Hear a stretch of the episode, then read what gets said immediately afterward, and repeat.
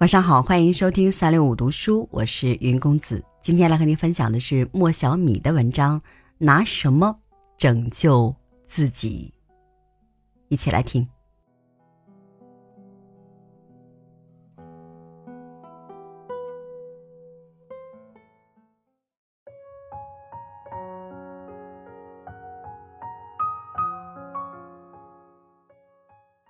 他是三十七岁时第一次发病的。之前他是省级劳模，聪明好学，爱动脑子。要说与别人有啥不一样，就是他容易激动。家人和领导把他送往精神病院，在去医院的车上，他突然平静下来，神秘地告诉陪伴者：“我是到医院做卧底的，你们不要告诉任何人。”到了医院，他发现了一位也是省级劳模的医生。那人的名字和自己的曾一起登载在报纸上，他的记性出奇的好，医生索性让他当了大组长。他更加坚定了自己是卧底的信心，管理病人，带头搞卫生，忙得不亦乐乎。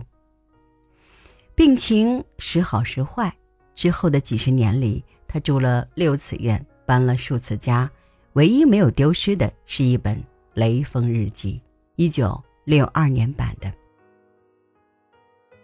那时他是少先队的中队长，梳着两条小辫子，走在队伍的前面，举着队旗，意气风发。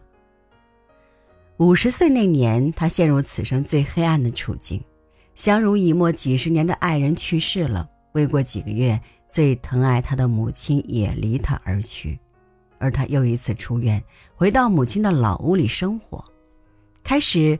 邻居们并不知道他的底细，不久听说了，看他的眼神就异样了，背后指指戳戳。他一度足不出户，开门就害怕，感觉病又要犯了。再进医院吗？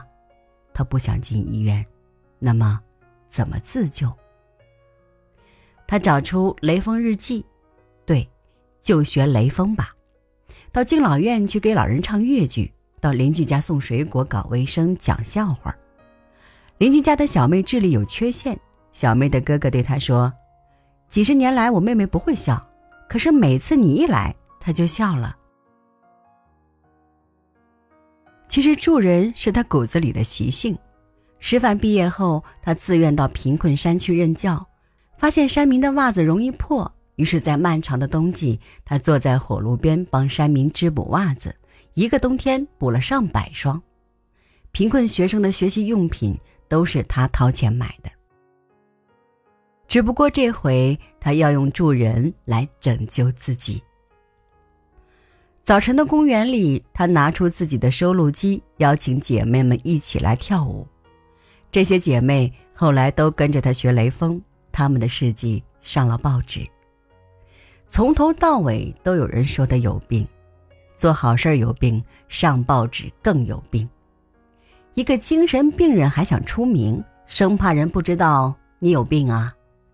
有人这样说他。是的，他有病，几十年来一直坚持服药，但真正使心灵获得拯救，还得靠他自己。不仅是病人，还有所谓的健康人，包括我们所有人。都一样。